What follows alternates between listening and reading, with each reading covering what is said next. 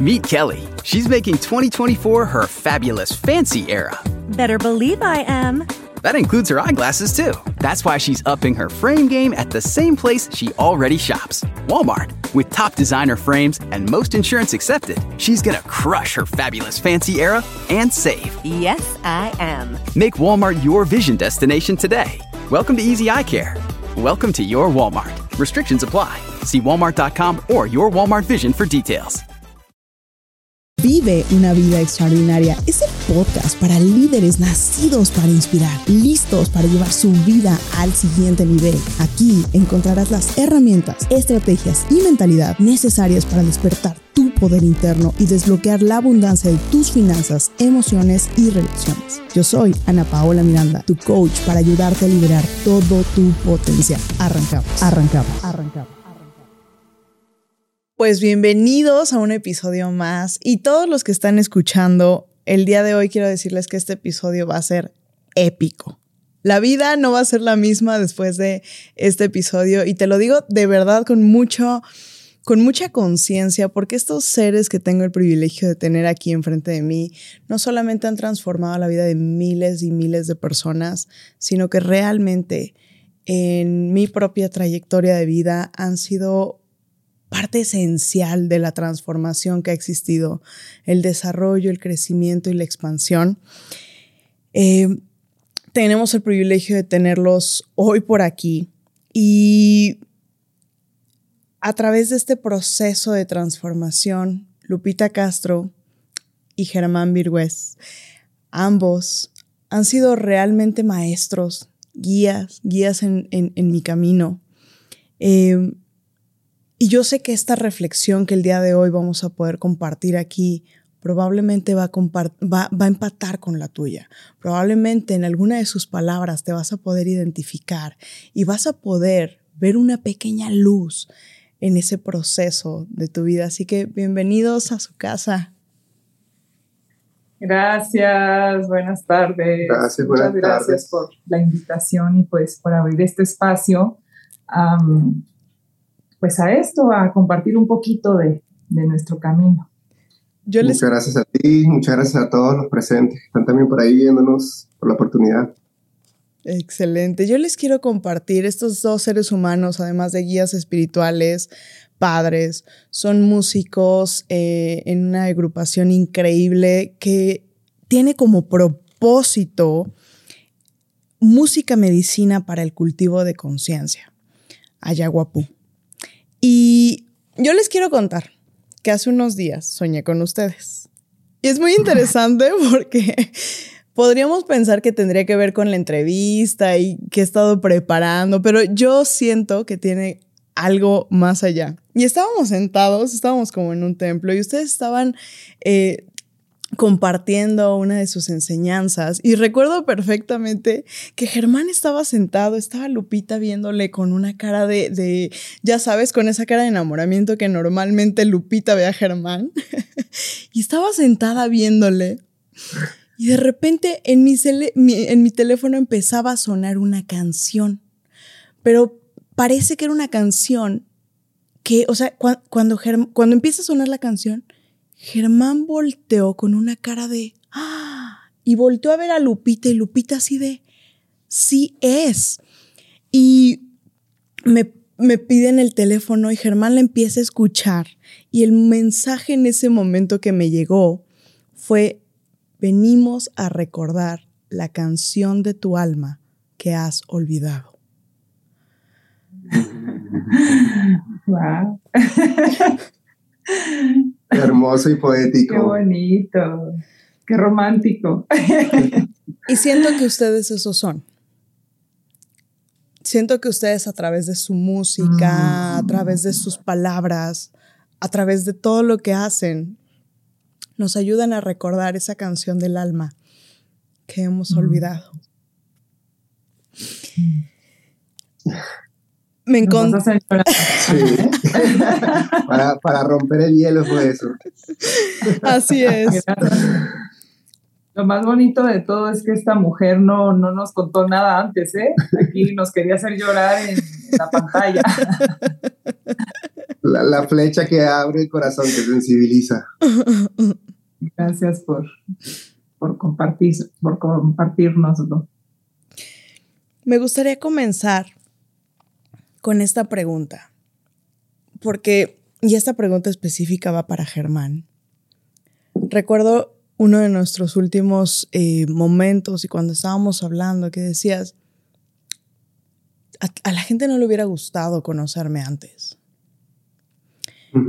Y me gustaría que nos puedas platicar un poquito de cuál fue ese proceso de transformación que tú viviste.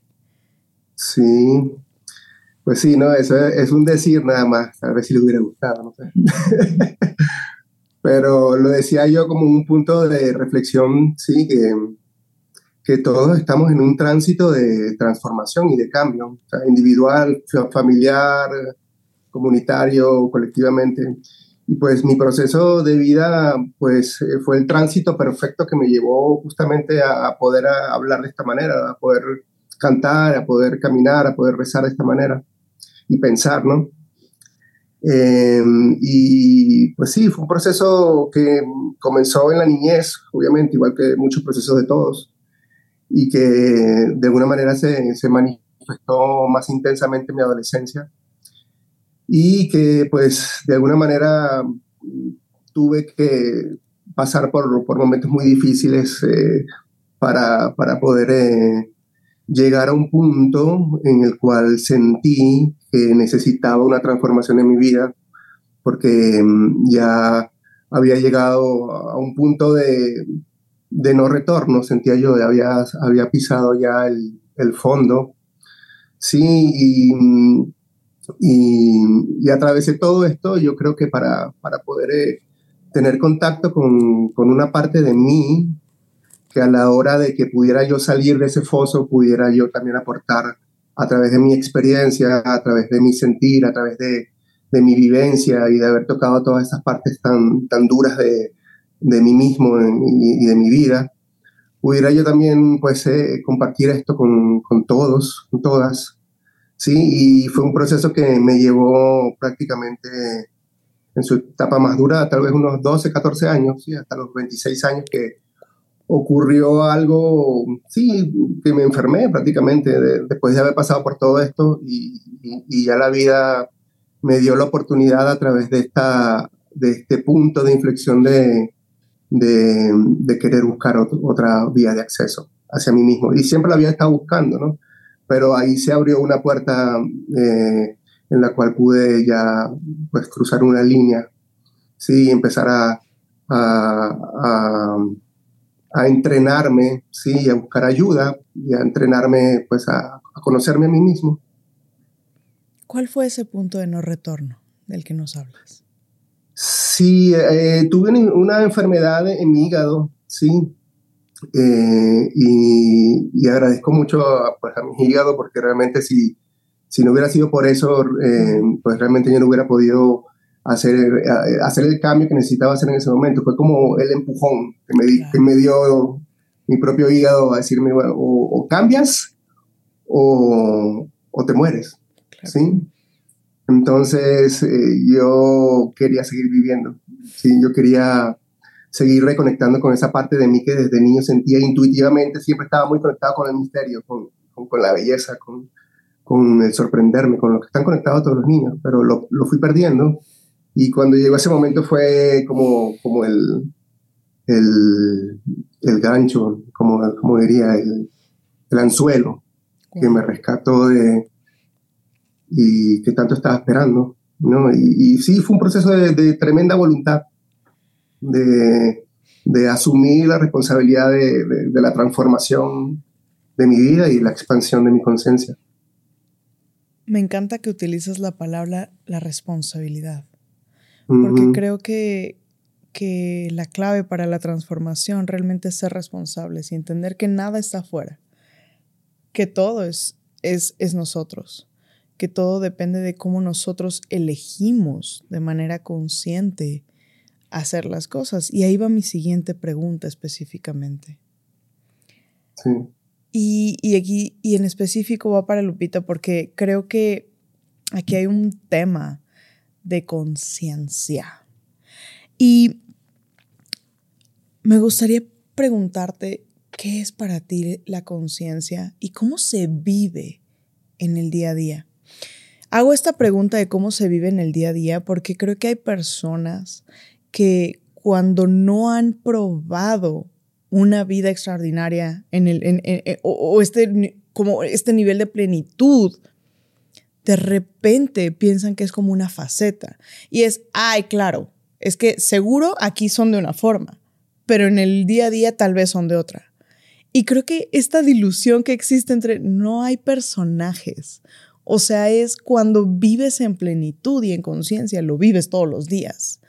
¿Cómo se vive en el día a día en tu persona la conciencia?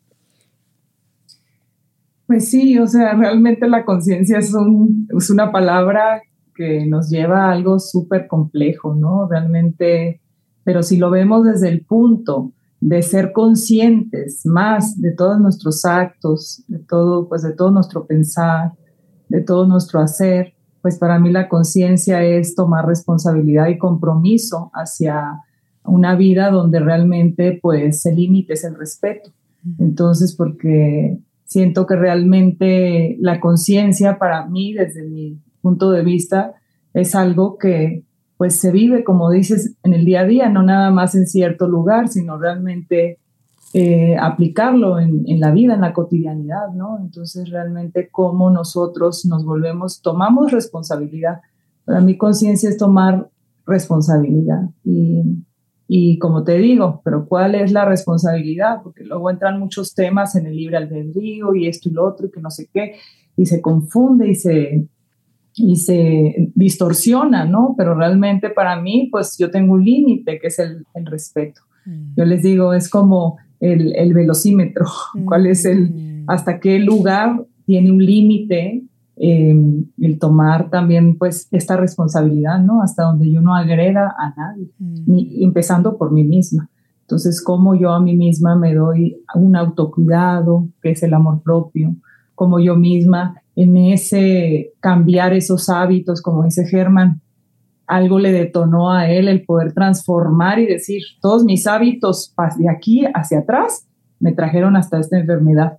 Entonces, cómo yo misma pues empiezo a reflexionar qué tipo de hábitos, de patrones, de pues en, qué constante vivo, ¿no? Cada día que siempre me estoy agrediendo, que siempre me estoy faltando al respeto, que, que no me estoy viendo, que no me valoro. Entonces, para mí la conciencia es eso, es el autocuidado, el respetarme y por ende pues voy a empezar a, sanar. Si sano mi vínculo, sano el vínculo pues con todo, con todos mis, mi alrededor, ¿no?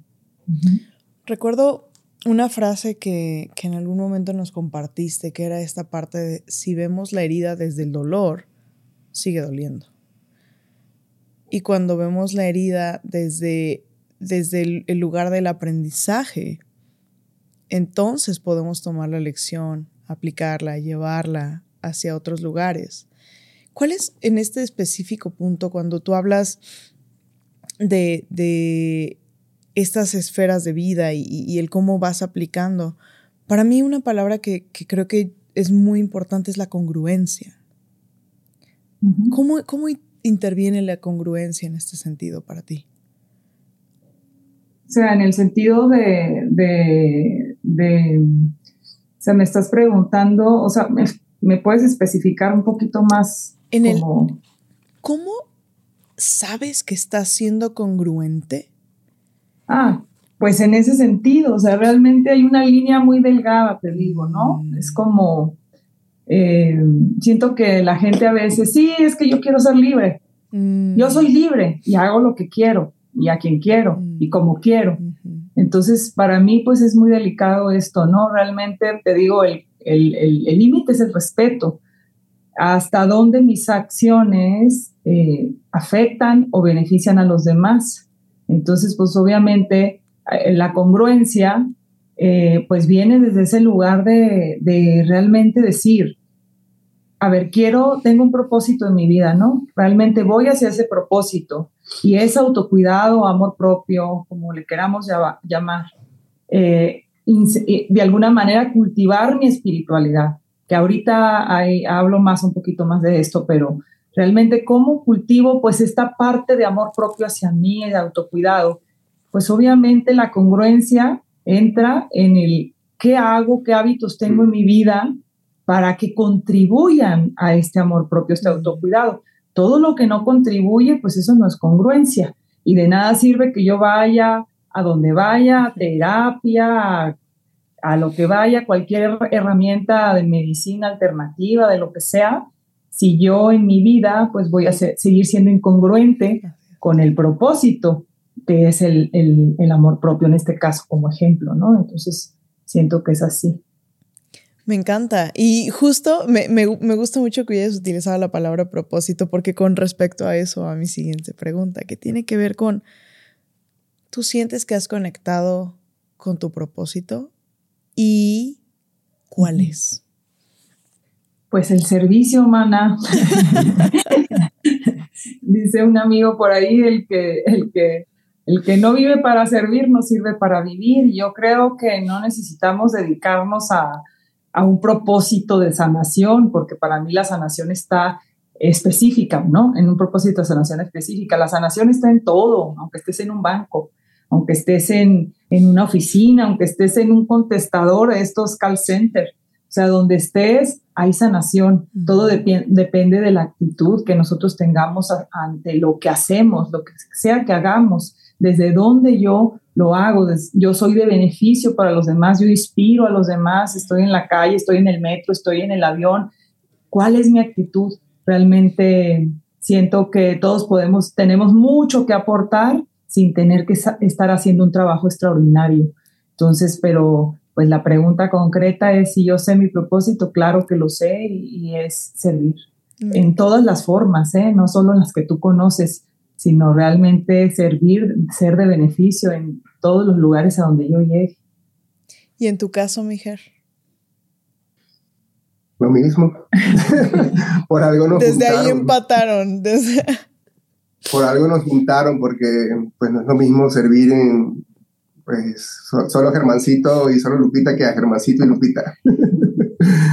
No, pues de alguna manera, pues sí, o sea, la vida nos, nos ha traído por diferentes caminos a ambos, por diferentes maneras, historias, diferentes maneras de verlo y vivir la vida en algún momento, pero, pero cuando confluye en, este, en esta conciencia expansiva, en esta conciencia que, que de alguna manera se va adquiriendo en el camino, que nos va diciendo lo que es necesario hacer es esto, es servir, es ser de utilidad, es poder brindar apoyo, es poder eh, hacer un trabajo constante de, estar eh, emanando una energía que, que, colabore ¿sí? en este proceso de transformación que estamos viviendo en todos los niveles. Sí, y, y, como dice mi esposa Lupita, realmente estoy totalmente de acuerdo con ella. No importa el lugar en el que estemos, no importa el ambiente en el que estemos, no importa lo que nos esté mostrando la vida aquí en nuestro rostro. Siempre tenemos la oportunidad de servir, ¿sí? Siempre tenemos la oportunidad de beneficiar de ser de apoyo y, de ser un, pilar para poder sostener esta conciencia, ¿sí? Aunque a veces, no aunque a veces la, la, cosa se pone un poco fuerte, a veces nos toca tambalear un poco, porque la, la, vida es así, está en movimiento y a veces nos toca como que sostenernos a nosotros mismos y para nosotros eh, eh, el poder ser de buen servicio a los demás primero tiene que venir hacia adentro. Tenemos, mm. Siempre pedimos de poder ser buen servicio para nosotros, servidores para nosotros mismos, buen apoyo, buena medicina, buen amigo, buena madre de nosotros mismos para poder así brindarlo también a los demás, porque si no, em, no hay congruencia. Mm. completamente. Y sí, y, me hace mucho sentido la parte eh, lo que hablábamos hace un momento antes del aire, de la impermanencia, ¿cierto? Y ustedes tienen una forma muy especial de compartir la, la, impermanencia, que me gustaría que la gente lo pudiera conocer y escuchar. Cuéntenme, ¿qué es la impermanencia? Es cambio, sí, sucediendo en todos los niveles de la vida, sí. Eh, es vida, es muerte, todo está en constante movimiento. O sea, los que éramos hace, no somos los mismos que cuando nacimos, que cuando crecimos de niños, adolescencia, todos estamos cambiando constantemente. Nuestras maneras de pensar están cambiando, nuestra manera de, de, relacionarnos con el cambio está cambiando también. O sea, todo absolutamente está en, en, en, un constante fluir, ¿sí? impermanente pero esta impermanencia está sostenida por algo que es permanente también, ¿sí? Entonces, y cómo a través de la impermanencia y de, los cambios, de la contemplación y del, vínculo sano con los cambios, podemos también conectarnos con algo más que va más allá del, del cambio también y que en esencia, pues todos, todos somos, todos lo contenemos también acá. Y le cantamos a eso, realmente le, le rezamos a eso, el poder estar bien dispuestos a, poder reconocer desde un buen lugar todo la, la, medicina y que nos trae el cambio ¿sí? en nuestra vida. ¿Cómo has aprendido a abrazar el cambio? cómo has aprendido a aplicar el cambio cómo has aprendido a que el cambio es lo único que tenemos constante. ¿En qué momento de tu vida, por ejemplo, Lupita, en qué momento de tu vida fue en el momento en el que dijiste, me rindo al proceso? ¿No? O sea, no dejo de, buscar soluciones, sino me rindo al proceso. ¿Cuál fue ese momento para ti? Pues yo creo que la muerte de mi papá, cuando yo tenía 13 años, fue como aferrarme a que no cambie, a que no, a, no aceptar la impermanencia de que se estaba muriendo en ese momento, que él se murió en mis brazos, entonces siento que ahí fue el primer momento donde yo dije, amar es soltar, mm. y lo dejé ir, y, y, ahí fue donde realmente desde esa expansión del amor, del, del, no del apego, sino del amor que incluye todo, incluso el soltar, pues ahí fue la primera vez que aprendí que amar era soltar y, que, y, que, había que confiar en esa impermanencia, ¿no? Creo que ahí me invadí de confianza, de conciencia y ese momento pues lo llevo conmigo cada, cada vez porque realmente cada vez que no quiero o que, o que siento como que tengo miedo que en estos, en estos momentos de la vida, estadios de la vida donde vienen cambios muy fuertes y pues te tambalean, siempre recuerdo ese, ese, ese momento y obviamente me fortalece. Completamente, completamente. Y a mí me gustaría como hacer poquito un, como remarcar esta necesidad que también existe del ser humano de certeza, ¿no? Y que muchas veces tratamos de hacer todo y tomamos acciones, elecciones y decisiones por certeza, por sentir seguridad y que hay una, es jalar en direcciones opuestas porque por un lado es quiero la, la, la libertad, pero por otro lado quiero la seguridad. Y entonces me toca verlo mucho, por ejemplo, en entrepreneurs, ¿no? que de repente es, quiero la libertad que me da el tener una empresa y un negocio y el... Pero el, el, ser un entrepreneur es, no hay seguridad, es lo, lo que menos existe. Entonces, en este proceso me gustaría como señalar que en todos los niveles existen los cambios y que el cambio no podemos resistirnos a él, más ¿Cuál sería la forma o cuál sería el consejo que, ustedes pondrían sobre la mesa para una persona que se está resistiendo al cambio? Pues yo más bien le diría que cuando nos resistimos al cambio, pues es una causa de sufrimiento mayor. Mm. Estamos prolongando el sufrimiento, estamos prolongando la desdicha. Entonces realmente, como dije ahorita, hay que soltar. Entonces realmente eh, toda la resistencia vuelve las cosas más intensas. Lo que pudo haber durado una cantidad de tiempo se puede prolongar. no porque, porque esa situación me quiera hacer sufrir a mí, sino porque yo misma estoy prolongando ese sufrimiento en ese aferramiento. Entonces, es como que yo siempre digo, hay que confiar, hay que soltar. Y para mí confianza no significa que las cosas van a salir como yo quiero, Confianza es soltarlo y que pase lo que tenga que pasar. realmente, pues eso sería así. Sí, un, poco, un poquito añadiendo, a mí me gusta mucho una frase que dice confiar en la incertidumbre, ¿sí? Y, yo siento que la vida nos ha puesto, bueno, a mí me ha puesto en varias ocasiones en este momento, de confiar en la incertidumbre. Eh, no sabes lo que va a pasar, es, eh, eh, es inseguro el futuro, el pasado es pesado, ¿sí? Y toda esta, esta relación con, justo con el cambio, lo que estamos hablando, es muy importante poner el énfasis sobre esto, porque el cambio puede generar o rechazo o querer aferrarte a algo que era como era y que tú quieres que siga siendo como era, pero, pero te está cambiando y todo esto genera, genera mucho sufrimiento, mucha aflicción, ¿sí? Y, y, mucho miedo, mucha, una serie de cosas que lo que hacen es absolutamente bloquearnos ante la posibilidad de renacer a, a, una nueva persona, a una nueva relación, a, un nuevo discurso, a una nueva manera de, de, pensar, a una nueva manera de hablar, de hacer las cosas. ¿sí? Mm. Entonces la vida siempre nos está empujando hacia un lugar en el cual eh, nos ponen así, contra la pared, ¿sí? para, ver, para luego experimentar que esa pared que parece, parece tan sólida, pues realmente eh, no lo es. Dependiendo de lo sólido, se lo ponemos nosotros. ¿sí? Mm. Qué fuerte. Dime, dime.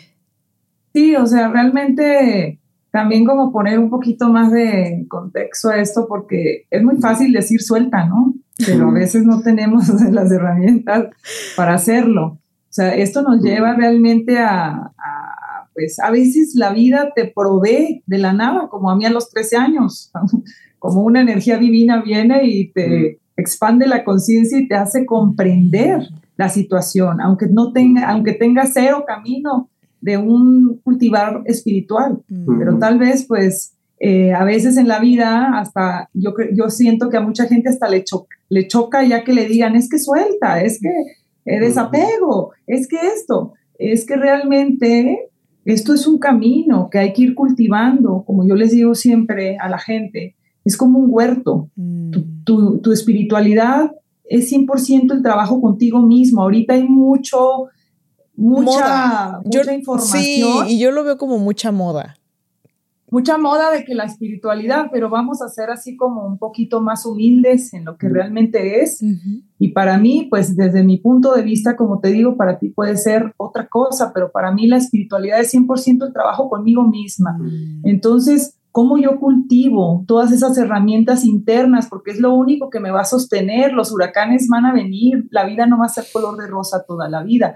Los huracanes van a venir cada vez, pero lo que cambia es cómo yo enfrento las situaciones, cómo yo las proceso, ni siquiera las enfrento, porque cómo las proceso, cómo las atravieso, desde qué lugar lo, lo, proceso, porque realmente eso es lo que cambia, porque es, es la incertidumbre, se alimenta del creer que la vida es siempre feliz y la vida no es así, la vida tiene todos los matices, entonces lo que tenemos que cultivar es ese discernimiento, esa reflexión interna, ese, ese, ese potencial de este refugio interno que nos habita y que todos lo tenemos por naturaleza para poder aprender a procesar las situaciones difíciles y complejas desde otro lugar, ¿no? Me encanta, y sabes, voy a retomar dos cosas. Una, me encantó cómo pusiste, Germán, esta parte de lo de la pared y el sólido se lo damos nosotros.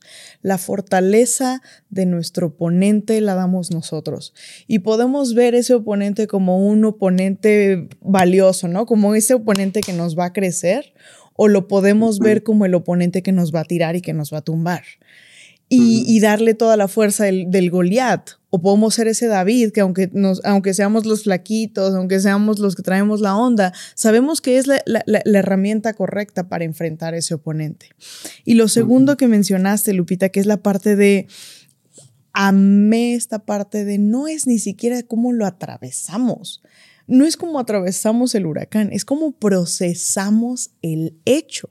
Y creo que ahí tiene que ver con esta lección de la expansión, tiene que ver con este punto de no, no, no, no, no se trata de la expectativa que tienes de cómo tendrías que ser ante el hecho, porque aún ante los hechos complejos tenemos una expectativa de cómo tendríamos que procesarlo, de cómo tendríamos que hacerlo, trabajarlo, atravesarlo, y de repente me, me hace recordar en uno de mis últimos eventos de Tony Robbins, estábamos eh, atravesando y pasando por encima de brasas calientes. Entonces yo, yo, yo llegué ahí y dije, no, pues yo ya traigo un camino, yo ya ven, o sea, yo tenía cero miedo de pasar. Y de repente estoy ahí enfrente de las brasas, veo las brasas calientes yo sin miedo, ¿no? Yo dije, no, pues yo, o sea, yo ya traigo más, como que más bagaje, este, de fortaleza, ¿no? y me encanta porque empiezo a caminar y empiezo a avanzar. Y cuando estoy por terminar, llega un momento de duda en mi mente. Un segundo, literalmente fue un segundo en el que volteé hacia abajo, dudé así mínimo. Y en ese momento me quemé. Y entonces yo traía como este, esta esta situación interna, de una, una pelea interna como diciendo, no que mucho bagaje, no que mucho no sé qué. Y entonces me di cuenta de que era la expectativa de quién yo tenía que ser ante yo, ante, o sea, en esta expectativa de, claro, no, pues no, no se supone que tú, no se supone que tú ya venías con, con este expertise de ciertas cosas, no se supone que, que ya estás más trabajadita. Y entonces en ese proceso me recuerdo perfecto que fue como una conversación personal en la que dije, sí, Ana Paula. Y Claro que estás trabajada, claro que estás en la búsqueda de todo el tiempo de la expansión, claro que no eres la misma persona que ayer y claro que si dudas te quemas. Y, y, cuando me llevé la lección y me separé del hecho fue como, wow, claro, si dudo me quemo, pero tengo la posibilidad en mis manos de, de confiar, de no dudar. Y entonces ahí es la parte del cómo procesamos el hecho. Y yo veía a Germán ahorita que estaba nada más como, como asintiendo. Y me gustaría preguntarles en este, en este punto en específico, ¿cuál es el tesoro escondido del que nadie habla? De conectar con tu propósito. Porque vamos a hablar un poquito de, de Ayahuapu. Y me gustaría en este sentido, ¿cuál es ese tesoro escondido que que, sientes que ha traído a tu vida el conectar con tu propósito de servicio. Eso de lo que nadie habla, eso de lo que nadie te, que nadie te dice, porque hablan de la plenitud, de la felicidad. ¿Cuál es el tesoro escondido? Bueno, yo creo que, pues en parte es la satisfacción de poder eh, sentirse útil, ¿sí? De poder sentir que, que estamos eh, aportando algo en medio de tanta necesidad sí que hay. Y se me viene se me viene un recuerdo que tengo de un momento muy especial que tuve con, con mi abuelo paterno que él estaba muy anciano ya de casi 100 años y, y, él ya tenía como 10 años andaba en su mundo en su mundo así estaba más allá que de acá pero un día ni se acordaba de mi nombre, pero todos los días me preguntaba mi nombre y así no se acordaba de muchas cosas. Pero un día me dijo, unos meses antes de irse, me dijo, hijo, hijito, me dijo, tenemos que brillar. Hay mucha gente que está en las tinieblas, me dijo. Y tenemos que brillar, brilla, me dijo. Y yo siento que parte de, de, de esto es brillar, ¿sí? Y brillar significa, pues, nutrir alimentar el fuego de la conciencia, que es expansiva, es transformadora, pero no queda así nomás en un cuento de hadas, eso significa hacer un trabajo interno muy comprometido con uno mismo, ¿sí? tener la humildad también para, para, para agacharse ante, ante todas estas cosas que uno procesa también diariamente, ¿sí? y, en, lo que, y, en el movimiento de, la, de la realidad, ¿no?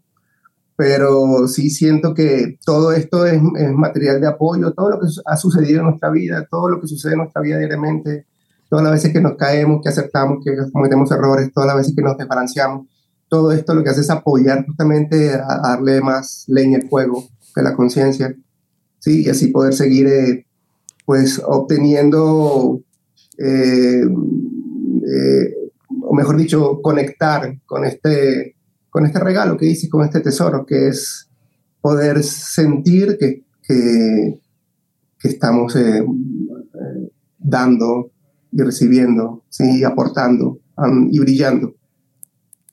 Completamente. ¿Y en tu caso, Lupita? Pues sí, también, o sea, realmente es algo que, como dices, pues es un tesoro, ¿no? Es un, es un don. Para mí es un don que, que todos tenemos, porque a veces la, la gente, siento que en esas preguntas existenciales que todos tenemos algún momento en la vida, les le, dan demasiada importancia. ¿Cuál es mi misión en esta vida? Pues yo le digo a todos que servir. Como les dije hace rato, ser de inspiración desde donde estés, ser una inspiración para ti mismo, ser una inspiración para los demás. Realmente el poder servir y, y, hacerlo desde el gozo mm. te da, te llena de energía, porque esto es un AINI, como le llaman en los Andes, ¿no? El AINI es ese dar y recibir, siempre vivo, un organismo vivo que está ahí, siempre fluyendo. Entonces, para mí, el poder estar en el lugar de donde, pues, tenemos, estamos dando el don, poniendo el don al servicio, que todos tenemos diferentes dones. Algunos la música, algunos el abrazar, algunos el escuchar a alguien en, en completa apertura, algunos en hacer reír a los demás, algunos en, no sé, todos tenemos algo que, que, sobresale en nuestra vida. Pues yo siento que hay que reflexionar qué es eso. Incluso si no estás claro, pues pregúntale a tus mejores amigos, ¿qué es lo que más te gusta de mí? Y realmente yo siento que por ahí va. Hay que darle más fuerza, cultivar más esa parte. Y, y, y lo más bonito es que eso te hace feliz. Cuando encuentras tu verdadero don, es algo que te hace feliz, que te llena. Si tú no haces eso en tu vida, te marchita. Mm. Era como un chico que conocí hace poco que hablaba desde niño, él pintaba y pintaba y pintaba y pintaba y pintaba. Y se metió a hacer una carrera porque pues quería pertenecer, quería agradar a sus papás, lo que sea, pero estaba traicionando su don, que era pintar. Entonces, al final se dio cuenta que ese era su don y que lo tenía que expresar porque era, era su propio ser expresándote, expresándose a través del arte. Entonces es como yo que canto, Germán, pues también es el propio ser, la propia vida, el propio camino expresándose a través del arte.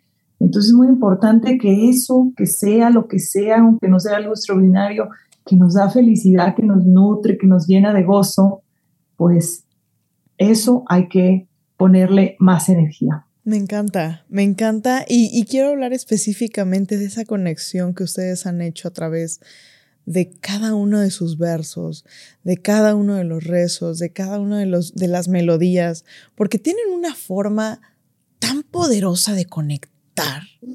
O sea, cada persona que tenemos el privilegio de escucharles es, es una conexión al corazón es una conexión al espíritu, es una conexión de lo divino con, lo terrestre.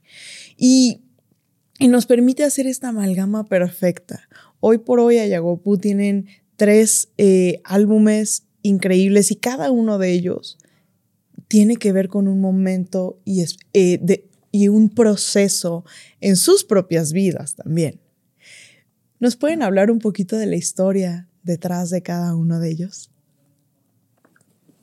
Sí, bueno, em, el primer disco surgió, bueno, lo terminamos en el año 2012, pero se empezó a, tejer eh, desde el 2009, 2010, que comenzaron, 2008, perdón, comenzaron las primeras em, eh, composiciones de una manera muy genuina, muy natural, sin buscarlas, ¿no? Porque yo, yo, yo he sido músico desde, hace, desde, niño, realmente, y, pasé por muchas etapas en mi vida, pero con la música.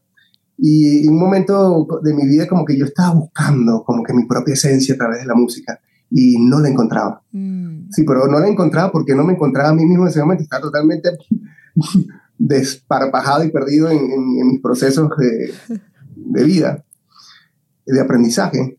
Y entonces justamente luego que pasé por todo ese tránsito, ya luego pude, duré un tiempo sin tocar incluso música y, y, pude luego que volví reconectar con la música, pero desde otro lugar en el cual ya yo estaba en ese momento, ¿no?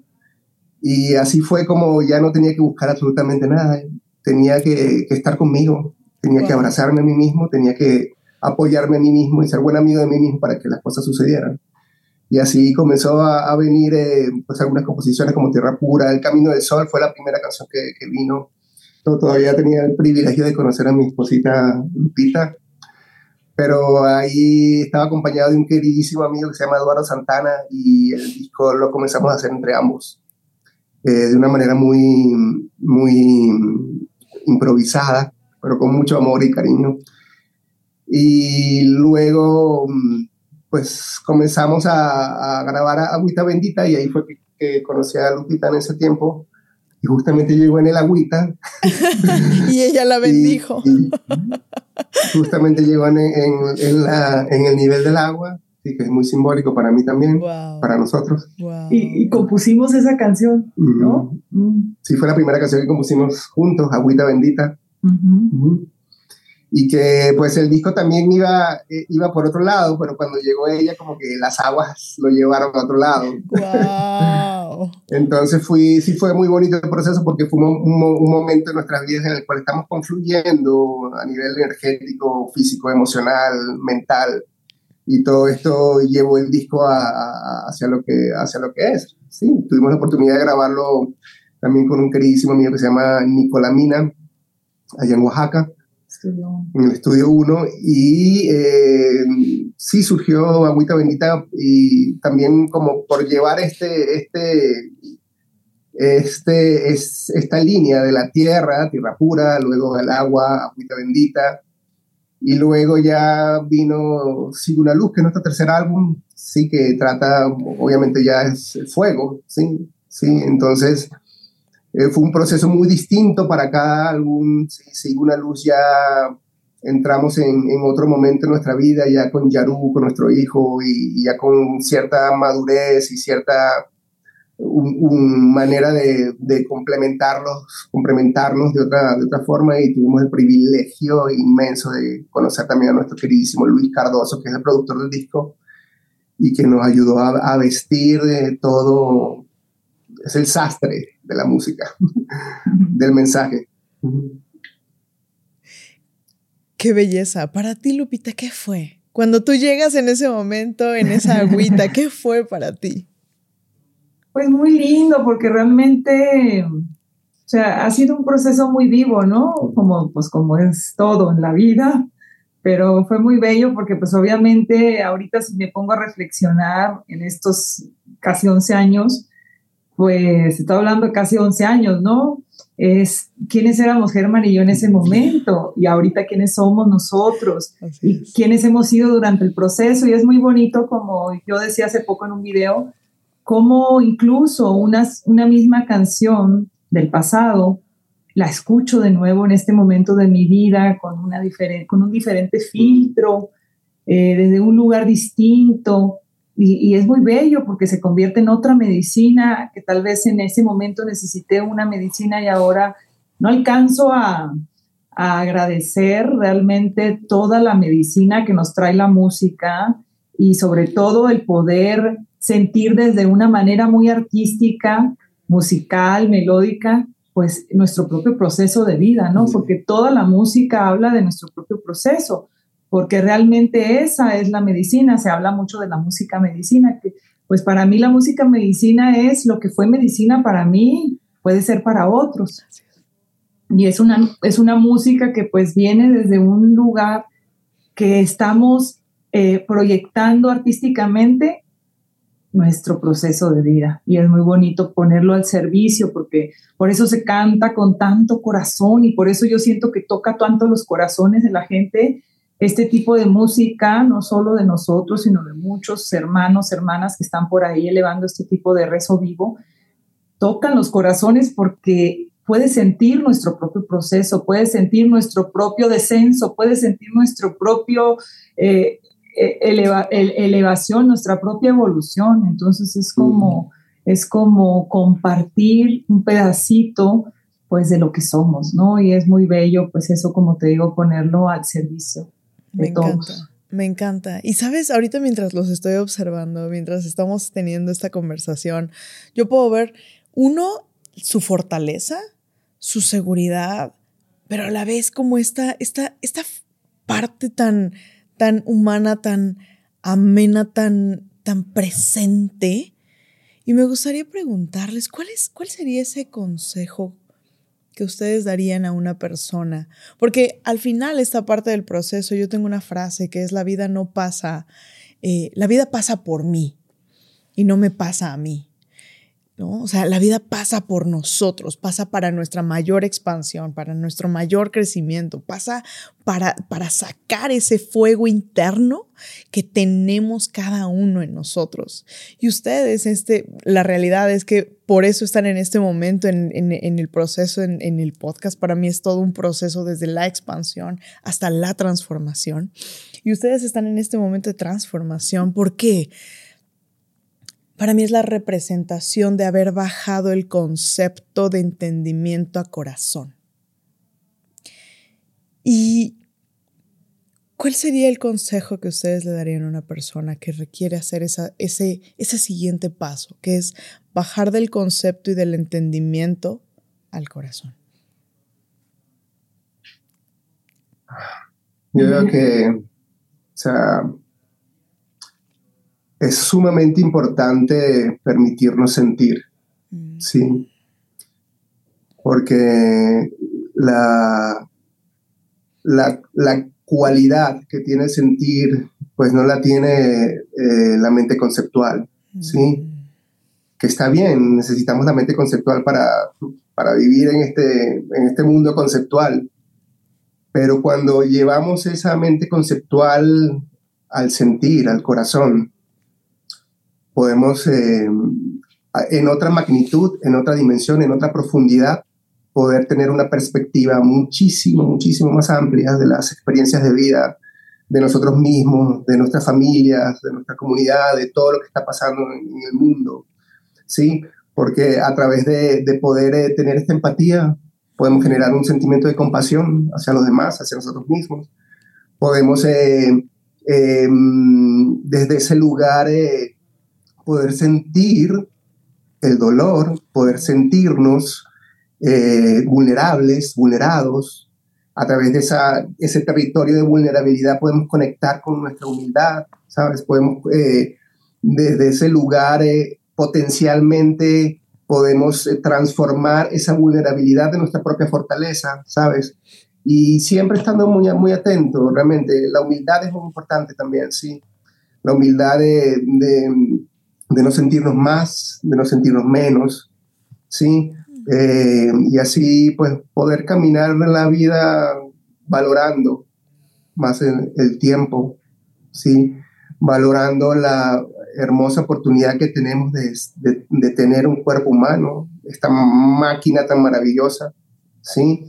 De tener la oportunidad de, poder aprender, sí, de, soltar, de abrazar, de crecer, de, conocernos a nosotros mismos, de conocer a los demás, de abrirnos a la vida, de, ser buena, buen amigo, buena medicina de nosotros mismos. Y así, y así desde este lugar, de ir caminando paso a paso a cierto, hasta un lugar donde ponga, podamos tener cierta estabilidad, aunque no estoy hablando de una estabilidad que se está detenida, estoy hablando de una estabilidad interna que de alguna manera nos pueda permitir, con todos sus tumbos, con todos sus eh, desequilibrios eh, que trae la vida por momentos, eh, poder avanzar más conscientemente hacia el servicio, hacia poder servir, hacia estar haciendo un servicio continuo y estar haciendo un trabajo todos los días con nosotros mismos. Todos los días es imposible aburrirnos, como, como decimos.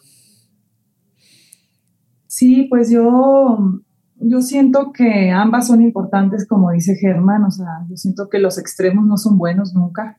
Siempre hay que encontrar un punto medio, un equilibrio en todo, pero siento que mucha gente allá afuera en el mundo tiene miedo de sentir, porque pues es tocar la herida, es vulnerarte, y eso pues a veces nos hemos creado demasiado una identidad de yo soy fuerte, yo no me puedo quebrar, porque me explico, o sea, nos metemos en un caparazón que vamos eh, congelando el, el, alma, el corazón. Entonces realmente siento que es súper importante pues bajar aquí, porque realmente aquí es donde se puede cultivar ese, ese, como les decía hace rato, ese refugio, que es esa espiritualidad, es ese descubrimiento interno, es ese reflexionar en lo que me sucede, cómo soy ante lo que sucede, cómo reacciono, cómo vivo la vida. Si realmente eh, no empezamos a, bajar aquí y, alimentamos demasiado aquí, eso pues nos vuelve muy arrogantes, nos puede volver muy déspotas, insensibles. Entonces realmente donde se cultiva la bondad es en el corazón. Mm. Entonces realmente tenemos que, yo escuchaba hace poquito a un filósofo por ahí muy famoso que decía que él conocía muchos, muchos doctores que eran súper inteligentes, ¿no? Pero que conocía muchos sabios que ni siquiera sabían leer. Entonces, realmente, ¿qué nos hace sabios? Mm. Y, por ahí un maestro de nosotros dice que de nada sirve hacer tanto que hacemos en la vida si no practicamos la bondad. De nada nos sirve meditar todos los días, cinco horas, si no practicamos la bondad, la compasión. Entonces, ¿cómo, cómo convertirnos en un ser más compasivo? Mm. Pues sintiendo.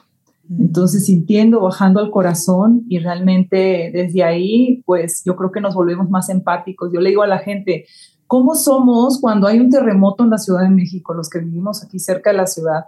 ¿Cómo nos unimos? ¿Cómo somos empáticos? ¿Cómo entramos en lo? Porque bajamos todos al corazón, mm. porque sentimos la muerte tan cerca, porque podemos vislumbrar la impermanencia que está latente, que no importa edad, color, raza, nada, si estatus social, no, a la muerte no le importa nada. Entonces, cuando estamos de pie frente a estos escenarios, el ser humano por naturaleza es bondadoso, es empático, es mm. compasivo, así nacimos. Tú recuerda a un bebé, ¿cómo es? Mira un bebé cuando veas por ahí, es pura bondad. ¿Qué es lo que nos convierte en seres fríos? pues esos miedos, esa, esas aferrarnos a esas identidades que realmente no somos. Entonces, ¿cómo podemos volver a ser el ser en el que nacimos? Un ser espiritual es como tan genuino, tan natural como nacer. Ser espiritual es eso, es como nacer bondadoso, puro. Entonces, ¿cómo volver a hacer eso? Pues bajando al corazón. Entonces, no podemos, em, como te digo, irnos a los extremos porque una cosa nos ayuda también a digerir, a discernir, eh, el conocimiento, pero siempre pues preguntándole acá a su hermano gemelo, a su hermana gemela, que es el corazón, ¿no? Entonces no, puede, no nunca tomar decisiones basados solo en una cosa, hay que, hay que encontrar un punto medio. A mí me gusta mucho una frase rapidito para complementar esto rapidito que dice, la mente siente cuando es consciente. Sí, entonces incluso eh, en, las culturas orientales mente y corazón es, es, es lo mismo, ¿sabes? Entonces, es una cualidad sensible de la propia mente que nos conecta con una mente más verdadera, ¿sí? que, que, contiene todas las cualidades luminosas, las contiene. Completamente. Y sabes, cuando Lupita mencionaste esta parte del, del frío, dijiste cuando se nos se congela el alma. Y e inmediatamente mi mente pensó, ¿cuál es la temperatura que tiene alguien muerto. Qué fuerte. Yo sí. Cuando nos congelamos en el alma, estamos de poco muriendo, porque nuestra tendencia es despertar ese fuego interno, cuando hablamos del deseo ardiente, cuando, si te das cuenta, todo aquello que tiene que ver con vida, tiene que, estos organismos vivos tienen que ver con el calor, con el fuego interno, con el, los lugares en, en, el, en, el mundo en el cual el polo norte, el polo sur, donde no hay vida. Y ahí es en donde esta reflexión eh, que, que nos permiten vivir es requerimos el calor en el alma para poder compartirnos a los otros de manera genuina y de manera presente. Cuéntenme para finalizar, digo que la verdad es que nos podríamos quedar dos horas más aquí porque hay para todo. Me gustaría preguntarles, en una frase, ¿cuál es la creencia que debe de tener un líder, una persona que está comprometido a elevar su conciencia y a vivir una vida extraordinaria? Yo diría la misma frase de la cual hemos estado hablando, servir, ser generoso. Por dos. Pues sí, ser lo mismo que dije ahorita, practicar la bondad. Realmente, pues. Desde ahí agradecer, como yo siempre digo, un corazón que agradece florece, un corazón, mm. un ser que no agradece, pues se marchita, ¿no? Realmente la gratitud es una virtud muy sagrada que te lleva también a la humildad y al, y al entender pues que la vida es un cúmulo de experiencias neutras. Nosotros las etiquetamos como buenas o malas, pero todas son potencialmente ricas para crecer. Entonces de nosotros depende cómo, cómo lo vemos, ¿no? Con qué perspectiva vemos las situaciones de la vida. Pues la vida es preciosa, la vida es hermosa con todos sus matices dolorosos. Es, es una potencialidad. Em, y yo quisiera decir rápido así, nada más es, pues para cualquier persona que esté viviendo por un descenso oscuro en este momento y que nos escuche, pues que sepas que, que, nunca estamos solos, que estamos unidos y que realmente en la medida que tú seas capaz de salir de ese descenso, te vas a convertir en medicina, te vas a convertir en un servidor, porque la única forma de ayudar a otros es atravesando procesos, es viviendo procesos difíciles, porque el que no ha experimentado eso es muy difícil que se ponga desde la experiencia para poder, es bien delicado aconsejar, Realmente a mí nunca me gusta aconsejar a nadie, me gusta, yo comparto mi experiencia y, a veces comparto sugerencias, ¿no? Eh, desde lo que yo he vivido nada más, pero de las cosas que yo no he vivido no me gusta meterme mucho porque realmente es algo que yo no he sentido en mi, sangre, en mi carne. Entonces, todos los que logramos atravesar por momentos difíciles de nuestra vida, si logramos atravesarlos, eh, vamos a hacer medicina para los demás, vamos a hacer inspiración para los demás, vamos a tener una palabra de aliento para los demás, ni, siquiera necesitamos ser terapeutas. Realmente la experiencia viva nos da pues esa capacidad. Totalmente coincido contigo y creo que ese justo el atravesar por el valle es lo que nos permite poder tomar de la mano a alguien y decirle, ven, yo sé por dónde, yo sé por dónde irte, yo, I've been there, yo he estado en ese lugar y sé cómo se siente y sé cómo, y, y, y, una, una creencia también bien importante es esto también va a pasar, ¿no? El entender que no es un momento para siempre.